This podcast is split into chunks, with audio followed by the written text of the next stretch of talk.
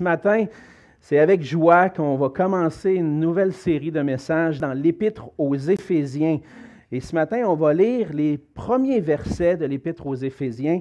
Mais avant d'aller dans ces premiers versets-là, j'aimerais vous inviter à tourner dans Actes au chapitre 19, le livre des Actes des Apôtres, chapitre 19.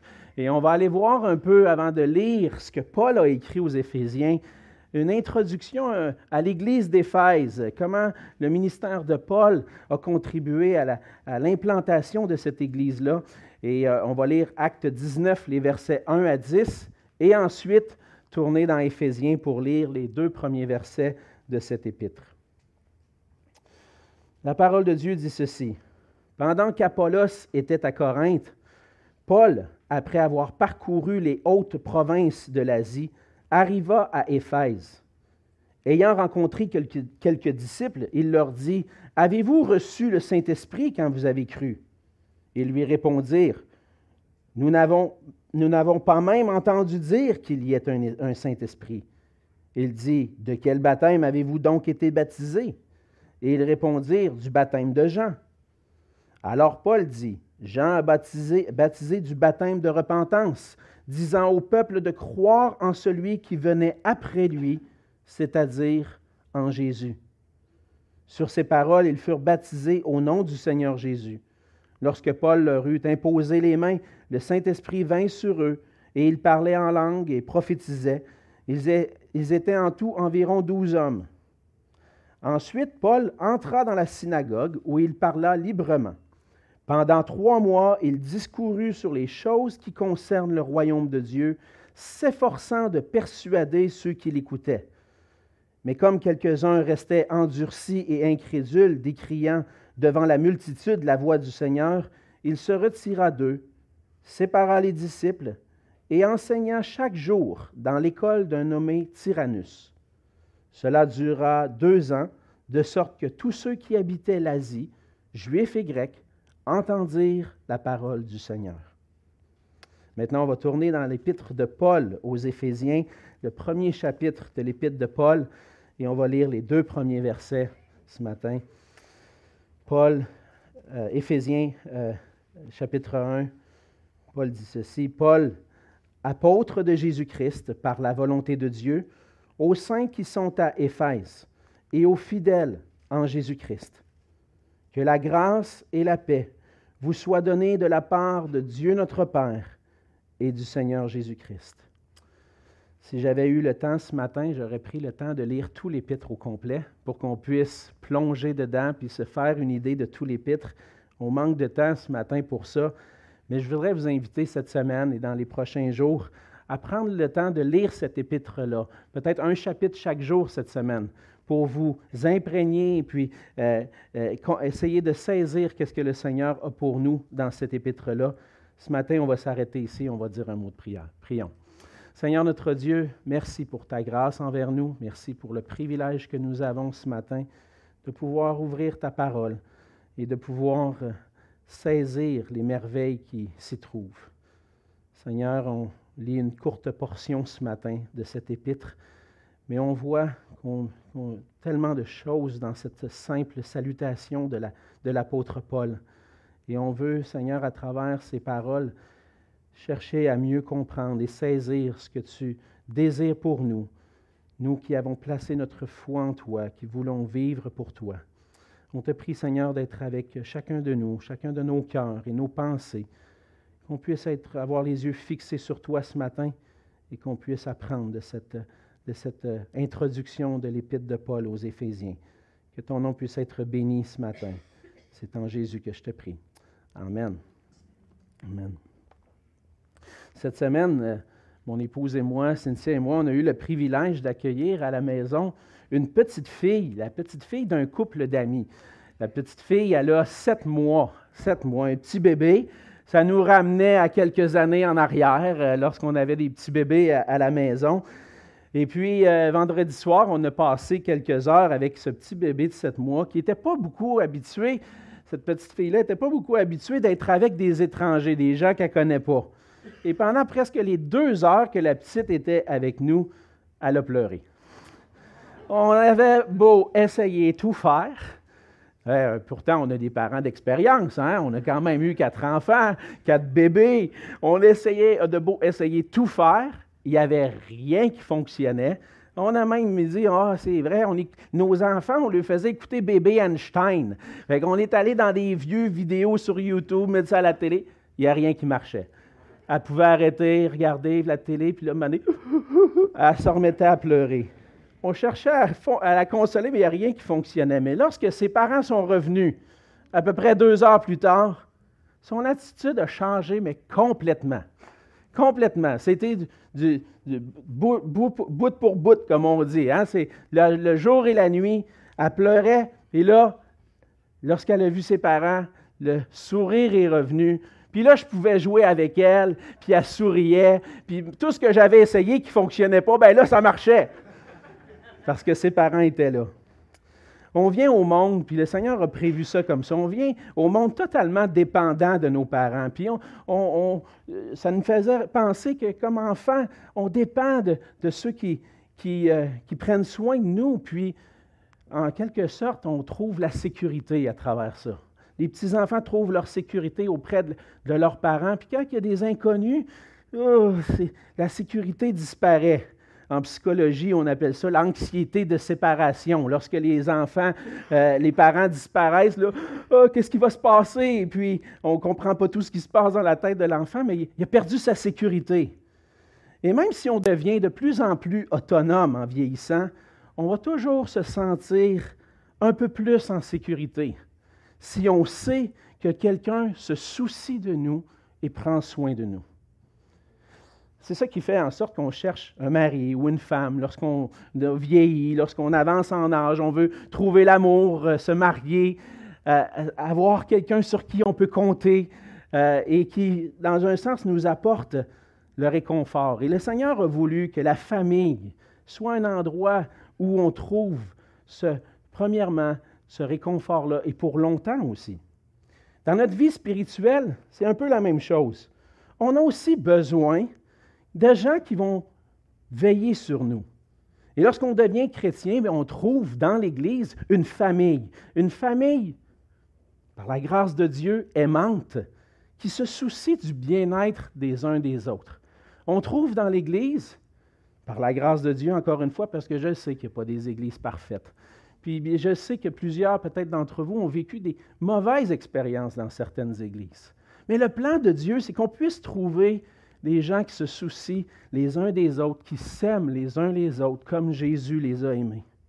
C'est le plan de Dieu qu'au travers de cette famille, on puisse trouver l'amour, le réconfort, l'encouragement, la consolation et même parfois la discipline par amour pour qu'on puisse marcher avec le Seigneur.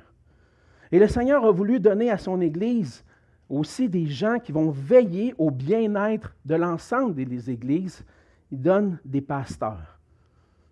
Mais malheureusement, bien souvent, on pense qu'on peut vivre notre vie spirituelle seul et qu'on n'a pas besoin des autres, des autres chrétiens, encore moins des, pasteurs. Mais dans le passage de ce matin, on voit les salutations de l'apôtre Paul à l'église d'Éphèse. Et on voit des salutations pastorales.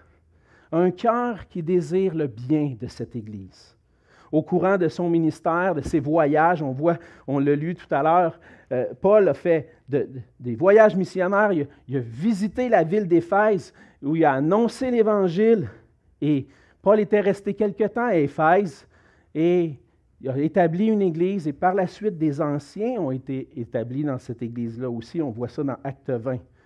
Et un peu plus tard, dans son ministère, Paul a été arrêté à Jérusalem et amené jusqu'à Rome pour comparaître devant César. Et pendant ces années-là, Paul a été emprisonné à Rome. Et durant son, emprisonnement, il en a profité pour écrire une lettre à l'église d'Éphèse, pour écrire des lettres à des églises qu'il avait visitées, à des gens qu'il avait rencontrés, qu'il avait connus, qui avaient conduit au Seigneur. Et il désirait leur bien, puis pris dans les liens, pris dans la prison. Qu'est-ce qu'on peut faire? On dit, ah, j'imagine Paul, qu'est-ce que je peux faire pour l'Église? Je, suis emprisonné, je ne peux pas aller les voir, je ne peux pas les visiter, je ne peux pas prendre soin d'eux. Mais je vais leur écrire une lettre. Et à travers cette lettre-là, Paul démontre un cœur de berger, un cœur d'un pasteur qui désirait le bien de cette Église-là. Et quand on prend le temps de s'arrêter sur ce qu'on a lu ce matin et qu'on prend le temps de méditer davantage sur cette salutation-là, on voit, on voit que, dans le fond, le Seigneur bénit son Église parce que le Seigneur prend soin de son Église en lui donnant des pasteurs qui enseignent les bienfaits de l'Évangile et qui exhortent les chrétiens à vivre selon l'Évangile en introduction de cet épître-là, je voulais prendre le temps de faire un court résumé qui nous, donne, qui nous, prend, qui nous permet de prendre un, pas de recul puis de considérer l'épître dans son ensemble. On peut voir l'épître de, de Paul aux Éphésiens comme divisé en deux parties, deux grandes parties. Dans la première partie, qui couvre particulièrement les chapitres 1 à 3, Paul va enseigner les bénédictions, les bienfaits que l'on trouve dans l'Évangile, dans la bonne nouvelle de Jésus-Christ. Qu'est-ce qu'on a trouvé en Jésus-Christ? Il rappelle ce que le Père, le Fils et le Saint-Esprit ont accompli dans l'œuvre de rédemption. Il va rappeler comment les chrétiens ont été sauvés par la grâce seule de Dieu et montre comment le Seigneur les a mis ensemble pour former un corps, une Église qui vit pour sa gloire. Il leur dit, dans les premières parties de l'épître, maintenant, en Jésus-Christ, vous avez une nouvelle identité. Vous êtes des nouvelles personnes. Vous goûtez maintenant la bénédiction qui vient de Dieu. C'est ce qu'on voit particulièrement dans la première partie de l'épître. Dans la deuxième, les chapitres 4 à 6, Paul va enseigner puis exhorter les chrétiens d'Éphèse à vivre selon cette nouvelle identité. Ils sont devenus des nouvelles personnes en Jésus-Christ et ça, ça a des implications pour la vie de tous les jours, pour le quotidien. Et dans les chapitres 4 à 6, c'est ce que Paul va faire. Il va exhorter, il va, leur, leur démontrer que lorsque les chrétiens acceptent la bonne nouvelle de Jésus-Christ, lorsqu'ils sont unis à lui, qu'ils sont en lui, ça entraîne un changement dans leur vie. Et Paul va les exhorter à ne plus vivre comme ceux qui sont sans Jésus-Christ, comme les païens, mais à vivre l'Évangile dans l'unité, dans l'Église, ensemble. Et l'Évangile change beaucoup de choses.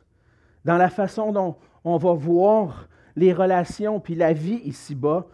Et cette nouvelle identité-là va être rendue visible par des relations familiales, des relations au travail, des relations avec le Seigneur dans le combat spirituel qui vivent au quotidien, qui vont refléter l'évangile de Jésus-Christ.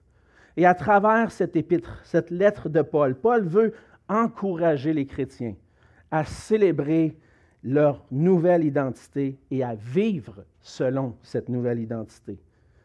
Et cette lettre de Paul, c'est une grâce du Seigneur pour son Église, pour l'Église d'Éphèse, mais aussi pour nous aujourd'hui. Elle montre que le Seigneur prend soin de son Église. Comment est-ce que le Seigneur prend soin de son Église? On voit premièrement que le Seigneur donne à son Église des pasteurs. On voit déjà dans l'introduction du, de l'épître que Paul va se présenter comme un apôtre de Jésus-Christ. Paul, apôtre de Jésus-Christ. Qu'est-ce que c'est, un apôtre? Qui étaient les apôtres? En fait, le mot apôtre veut dire littéralement des délégués, des envoyés, des messagers. Lorsqu'on dit que Paul était un apôtre de Jésus-Christ, ça fait en sorte que Paul n'était pas n'importe quel apôtre, il n'était pas n'importe quel messager ou délégué. Il était l'apôtre de Jésus-Christ.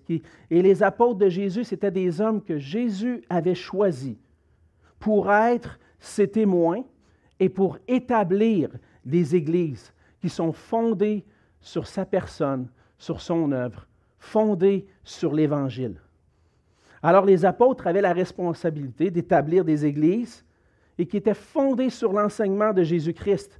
Lorsque les apôtres arrivaient dans une ville, on voit ça dans le livre des Actes, ils venaient au nom du Seigneur Jésus. Ils étaient des envoyés au nom du Seigneur Jésus. Ils se présentaient comme ça. On vient au nom du Seigneur Jésus et on vous apporte un message, l'Évangile, la bonne nouvelle de Jésus-Christ. On ne vient pas en notre propre nom. On vient comme des ambassadeurs, des représentants de Jésus. Puis on veut vous apporter son message. Alors ils annonçaient l'Évangile. Et les gens croyaient en Jésus-Christ. Et ceux qui croyaient formaient des églises. Dans le livre des Actes, on voit que Paul a particulièrement été appelé lui-même à être apôtre. Parce que Paul, on sait, il ne faisait pas partie des douze ou des onze au départ. Mais Paul a été appelé à être apôtre. Et on, on voit dans le livre des Actes qu'il a fait plusieurs voyages missionnaires, qu'il a établi des églises en proclamant l'évangile de Jésus-Christ. On voit que Paul a rencontré Jésus-Christ d'une manière extraordinaire. Le récit nous est raconté dans Acte 9. Il est arrêté sur le chemin de Damas. Et le Seigneur, alors que Paul était, on, l'appelait Saul hein, dans ce temps-là, est un persécuteur de l'Église qui en voulait aux chrétiens. À un moment donné, alors qu'il s'en allait pour persécuter des chrétiens à Damas, se fait arrêter sur le chemin. Une vision du Seigneur Jésus-Christ qui lui dit, Pourquoi me persécutes-tu? Et là, Paul, cette vision-là a transformé sa vie. Et on voit dans Acte 9, les versets, à partir du verset 19, ça dit Saul resta quelques jours avec les disciples qui étaient à Damas. Et aussitôt, il prêcha dans les synagogues que Jésus est le Fils de Dieu. Un jour, Paul a rencontré Jésus-Christ et ça a eu un changement complet dans sa vie. Il est passé d'un persécuteur de Jésus-Christ à celui qui proclame l'Évangile. Tous ceux qui l'entendaient étaient dans l'étonnement et disaient, N'est-ce pas celui qui persécutait à Jérusalem ceux qui invoquent ce nom? Et n'est-il pas venu ici pour les amener liés devant les principaux sacrificateurs? Cependant, Saul se fortifiait de plus en plus et il confondait les Juifs qui habitaient Damas, démontrant que Jésus est le Christ. On voit que le Seigneur Jésus, et Paul va l'expliquer à d'autres endroits dans ses épîtres, Paul a été appelé par Jésus lui-même pour être un apôtre, pour être son messager et apporter le message du roi au peuple de Dieu. On voit que Paul était un apôtre, mais un apôtre de Jésus-Christ, un représentant de Jésus-Christ. Et plus par la suite, Paul va dire qu'il est un apôtre de Jésus-Christ et c'est par la volonté de Dieu qu'il est un apôtre. Paul ne voyait pas son apostolat comme venant de lui-même. Ce ministère qu'il avait reçu ne venait pas de lui-même. Paul il dit que ça vient de Jésus, ça vient de Dieu lui-même, cet appel-là. Dans l'Épître aux Galates, il va dire Paul, apôtre, non de, de la part des hommes, ni par un homme, mais par Jésus-Christ et Dieu le Père qui l'a ressuscité des morts. Et comme Paul ne faisait pas partie des douze apôtres, souvent, il avait besoin de souligner que ce n'était pas lui-même qui s'était proclamé apôtre, mais qu'il était apôtre parce que Jésus l'avait appelé, parce que c'était la volonté de Dieu lui-même. Le fait que Paul se dit apôtre par la volonté de Dieu souligne l'importance de son ministère. C'était le désir de Dieu que Paul soit mis à part pour être cet apôtre-là qui allait être son messager. Et c'était d'une manière miraculeuse que le Seigneur avait appelé Paul. Et Paul, reconnaissant qui est Jésus-Christ, le Fils de Dieu, a pris à cœur le ministère auquel le Seigneur l'a appelé et a enseigné au nom de Jésus-Christ. Et comme Paul a été appelé avec l'autorité d'un apôtre, à être un messager de Jésus-Christ qui fondait, qui établissait des églises fondées sur Jésus-Christ, le Seigneur appelle aujourd'hui non pas des apôtres, mais des hommes à paître son Église en enseignant sa parole. Dans son introduction, on peut voir l'apôtre Paul dans son rôle de berger pour l'Église d'Éphèse. Comme Paul, comme apôtre, Paul avait aussi une responsabilité de, de pasteur. C'était comme le premier pasteur de, ces églises-là. Et le pasteur, c'est un berger. C'est quelqu'un qui veille aux bons soins des brebis du Seigneur. Comme un papa qui prend bien soin de ses enfants. Il était une bénédiction pour ces églises-là.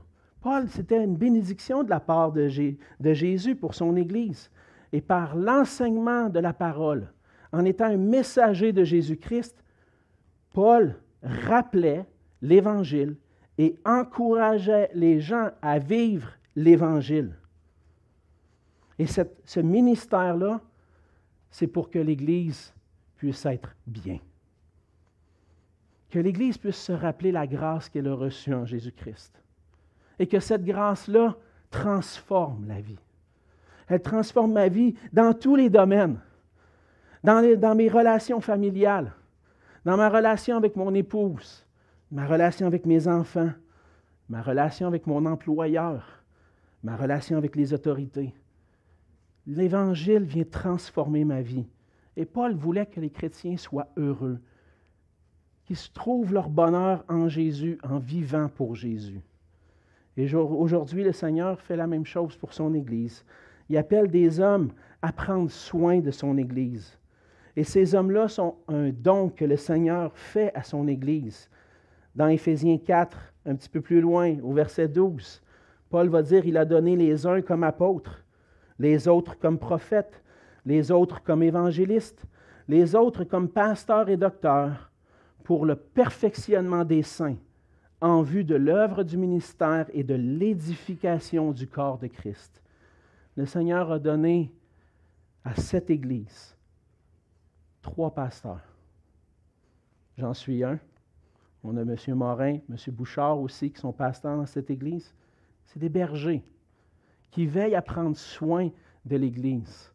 Et les frères, on a à apprendre de l'apôtre Paul, n'est-ce pas? À savoir comment on va prendre soin de cette Église-là. On voit que le Seigneur fait don à cette Église de pasteurs qui ont un désir d'enseigner l'Évangile et de rappeler l'Évangile, de vivre selon l'Évangile. Et je ne suis pas en train d'essayer d'élever mon ministère d'aucune manière, parce que c'est ce que la parole de Dieu dit. Comme Paul désirait le bien de l'Église d'Éphèse, le Seigneur donne aujourd'hui à son Église des hommes qui désirent leur bien. Et l'enseignement qu'on veut apporter, c'est l'Évangile, la parole de Christ, sur laquelle l'Église de Jésus-Christ est fondée. Éphésiens 2, verset 20 dit, Vous avez été édifiés sur le fondement des apôtres et des prophètes, Jésus-Christ lui-même étant la pierre angulaire. En lui, en Jésus-Christ, tout l'édifice bien coordonné s'élève pour être un temple saint dans le Seigneur. En lui, vous êtes aussi édifiés pour être une habitation de Dieu en esprit. Pour l'édification de l'Église, pour son bien, le Seigneur donne à l'Église des, pasteurs qui vont enseigner l'Évangile, poser un bon fondement, le seul bon fondement qui existe pour l'Église, Jésus-Christ et son œuvre à la croix pour nous. Et c'est ce qu'on veut faire, vous encourager à goûter cette bénédiction-là. Et en tant qu'apôtre, pasteur, Paul était un don du Seigneur pour son Église. Et on le voit dans la façon dont il va s'adresser à l'Église. Le Seigneur prend soin de son Église en pourvoyant à l'enseignement de l'Évangile qui rappelle aux chrétiens leur, nouvelle identité. C'est ce qu'on voit deuxièmement. Paul se présente comme apôtre de Jésus-Christ. Il n'est pas reçu ce ministère-là de lui-même, mais par la volonté de Dieu. Et puis il va s'adresser à ceux qu'il appelle les saints qui sont à Éphèse et aux fidèles en Jésus-Christ. Cette identité-là, Paul veut dire beaucoup de choses. Paul veut dire beaucoup de choses à travers ça. Et on trouve euh, en particulier que Paul s'adresse aux saints qui sont à Éphèse. On a lu tout à l'heure Acte 19 qui nous montre que Paul avait une relation particulière parce qu'il avait implanté cette église-là. Mais même si euh, on voit dans nos textes que la mention à Éphèse, pour certains, peut-être que vous le voyez dans votre Bible, il y a des petits mots entre crochets, puis à Éphèse, c'est entre crochets. Et pourquoi c'est entre crochets dans, dans nos Bibles parfois, c'est parce qu'il y a plusieurs manuscrits qui ne contiennent pas les mots, la mention de à Éphèse. Et puis, lorsqu'on prend le temps d'étudier tout ça, puis de lire sur les recherches textuelles qui ont été faites, on peut comprendre que, et on peut croire réellement que même si certains vont remettre en doute ces deux mots-là, je crois que, personnellement, je crois que Paul a adressé premièrement cette lettre-là à l'Église d'Éphèse. Mais on voit qu'à travers son ministère en Asie, lorsqu'on a lu Acte 19, Paul n'a pas eu juste un impact à Éphèse. Ça dit que les Juifs et les Grecs dans toute l'Asie ont entendu parler de la parole du Seigneur. Puis on voit qu'il y a d'autres églises qui ont été implantées. Et à travers cette lettre-là, que Paul adresse premièrement à Éphèse, c'était voulu aussi pour être une lettre qu'on appelle circulaire. On reçoit des circulaires hein, à, la porte. Là. C'est quoi les circulaires? Ben, c'est la publicité qui est distribuée partout, partout.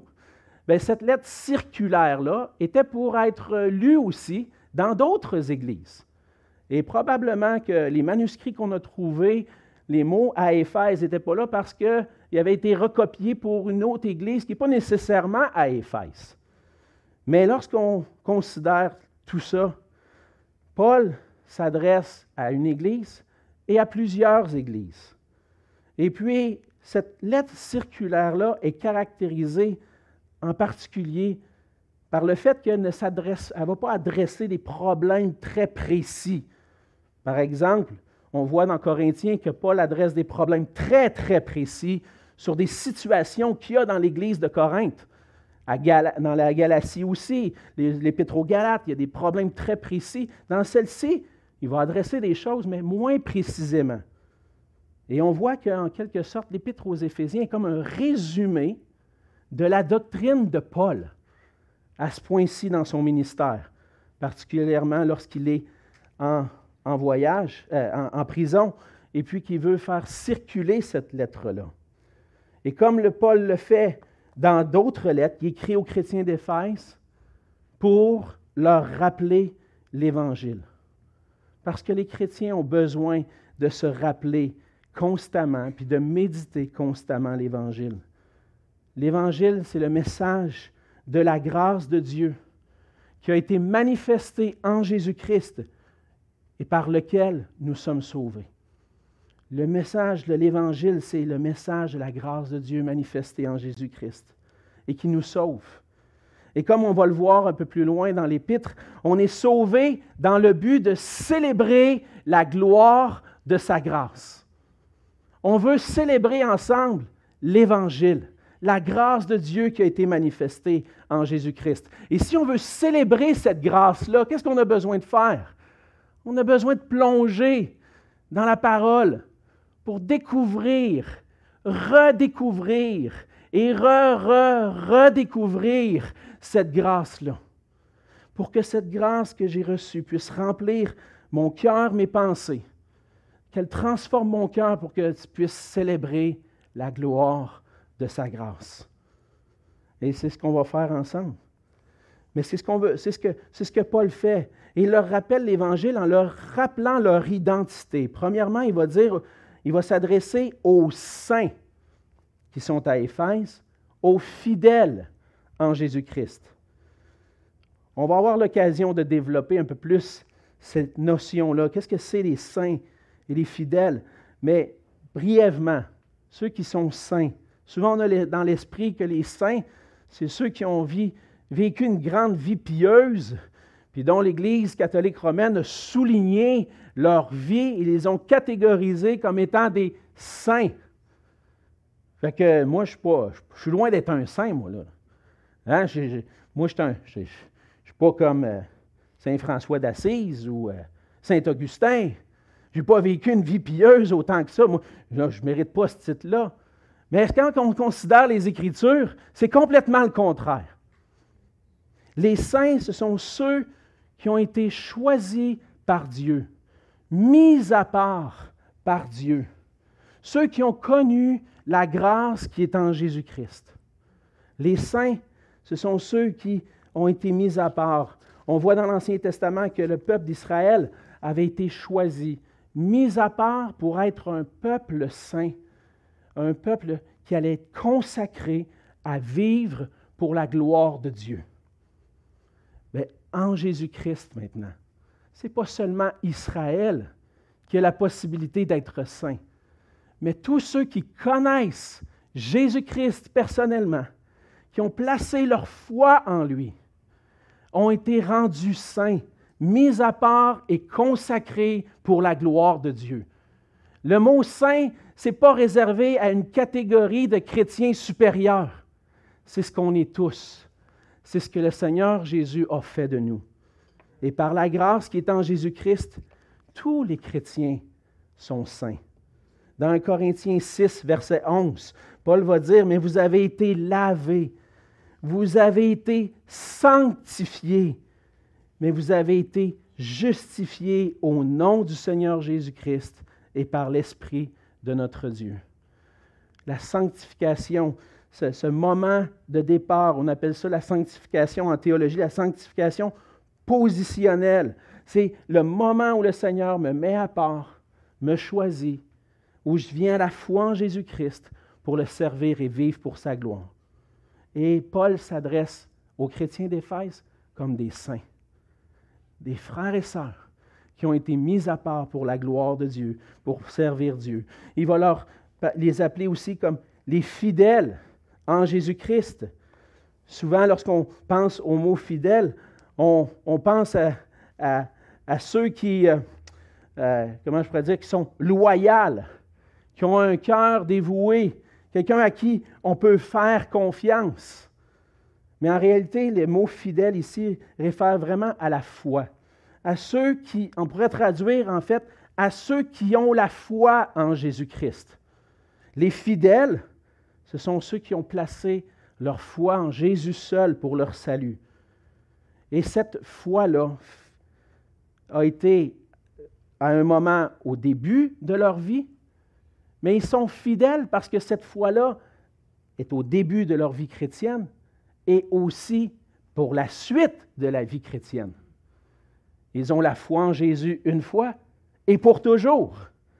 Et lorsque Paul s'adresse à eux, il dit, vous êtes des fidèles, vous êtes ceux qui ont la foi en Jésus-Christ. Mais je pense qu'il y a un élément aussi dans cette petite étiquette-là que Paul, ou ce nom-là que Paul va appeler les Éphésiens, il y a un élément de plus. Les fidèles qui sont en Jésus-Christ.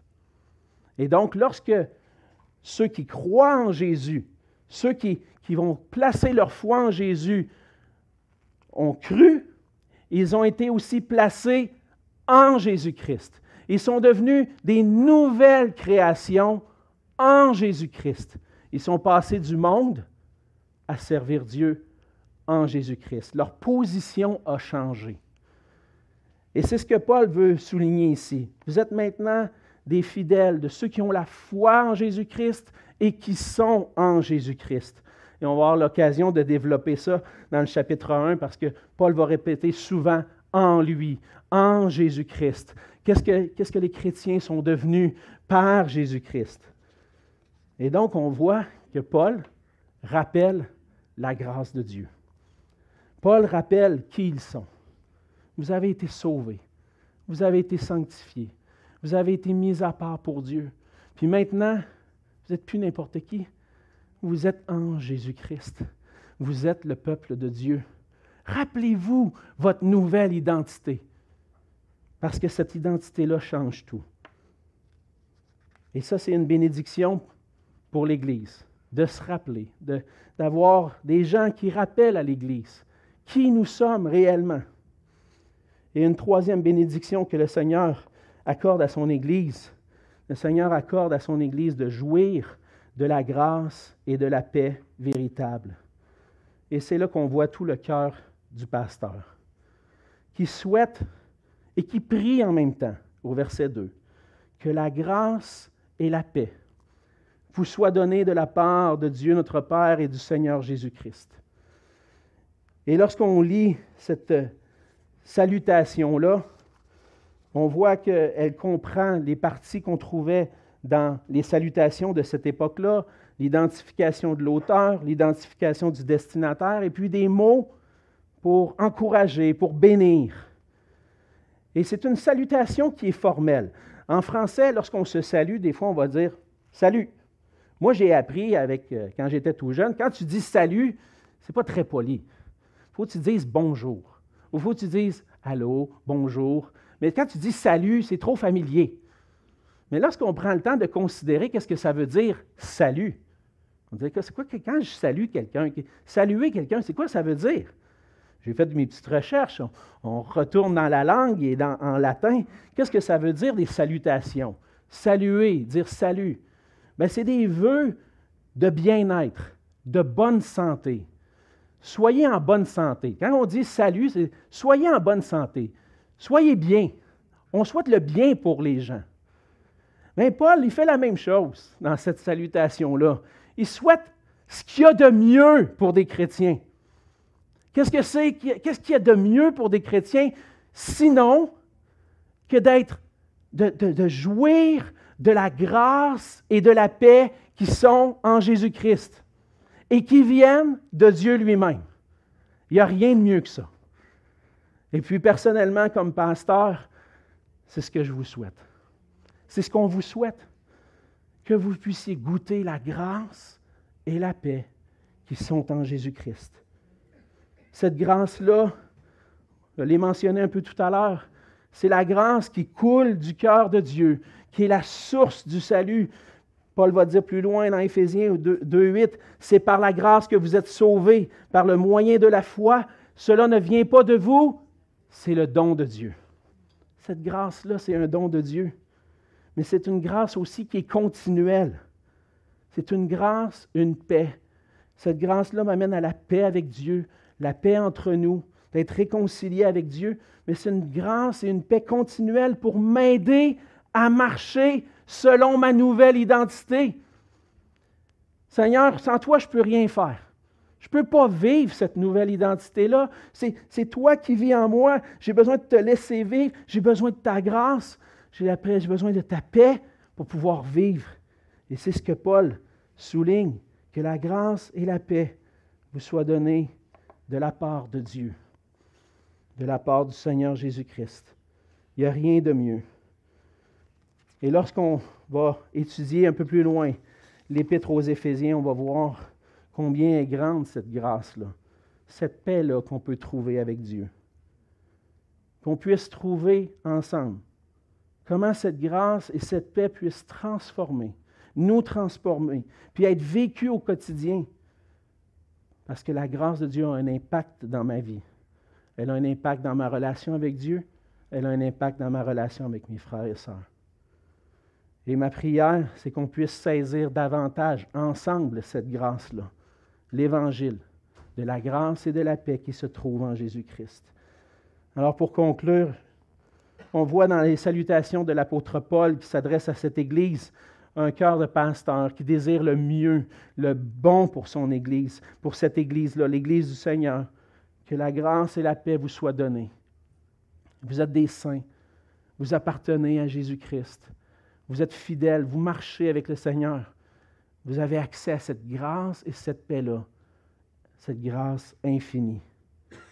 Dans ma vie, j'ai eu l'occasion de connaître plusieurs pasteurs. J'ai eu des pasteurs dans ma vie, puis j'en ai encore. Vous dites, ben, comment tu peux avoir des pasteurs si tu es pasteur? C'est qui ton pasteur? Ben, entre nous, les frères dans l'Église, les frères qui sont pasteurs dans l'Église. C'est mes pasteurs aussi. Puis moi, j'exerce ce rôle-là aussi, mais le Seigneur m'a donné dans ma vie des pasteurs. J'ai eu le, privilège d'avoir des, des, pasteurs qui ont eu à cœur de communiquer l'Évangile. Des pasteurs qui ne cherchaient pas leur propre intérêt, mais qui travaillaient pour la gloire de Dieu, qui cherchaient le bien de l'Église. certainement, ils n'étaient pas tous parfaits. C'était des hommes. Ils avaient leurs faiblesses. Mais par leur appel, leur don, leur service, ils m'ont aidé à découvrir la grâce qui est en Jésus-Christ, puis que la paix se trouve en lui seul. Puis je rends grâce à Dieu pour les hommes que le Seigneur a placés sur ma vie. Et nous avons tous besoin, frères et sœurs, de la grâce et de la paix qui sont en Jésus. Et on a besoin ensemble de célébrer l'Évangile. Rendez grâce à Dieu pour l'Évangile. Cherchez à être continuellement émerveillé par l'Évangile. On va prendre le repas du Seigneur, c'est un bon moment pour ça. Se rappeler l'Évangile. Et priez pour nous. Priez pour nous, vos pasteurs, qu'on puisse prendre soin de vous en faisant comme Paul. Vous communiquer l'Évangile de la grâce de Dieu, puis la parole de Dieu, puis rien d'autre.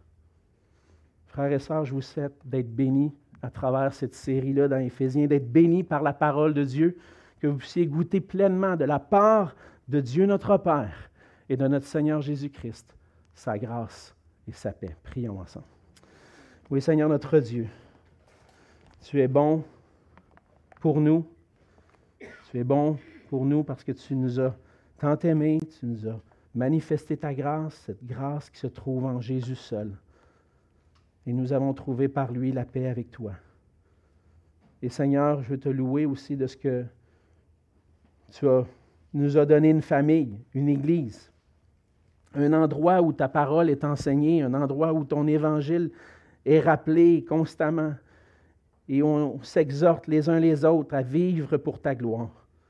Je te prie, Seigneur, de continuer de nous conduire ensemble dans ta parole et de nous utiliser, moi et tous ceux qui vont exposer les Écritures ici, qu'on puisse être fidèle à cette parole et que ça puisse être une bénédiction de grâce et de paix pour ton Église. C'est en Jésus que je te prie. Amen.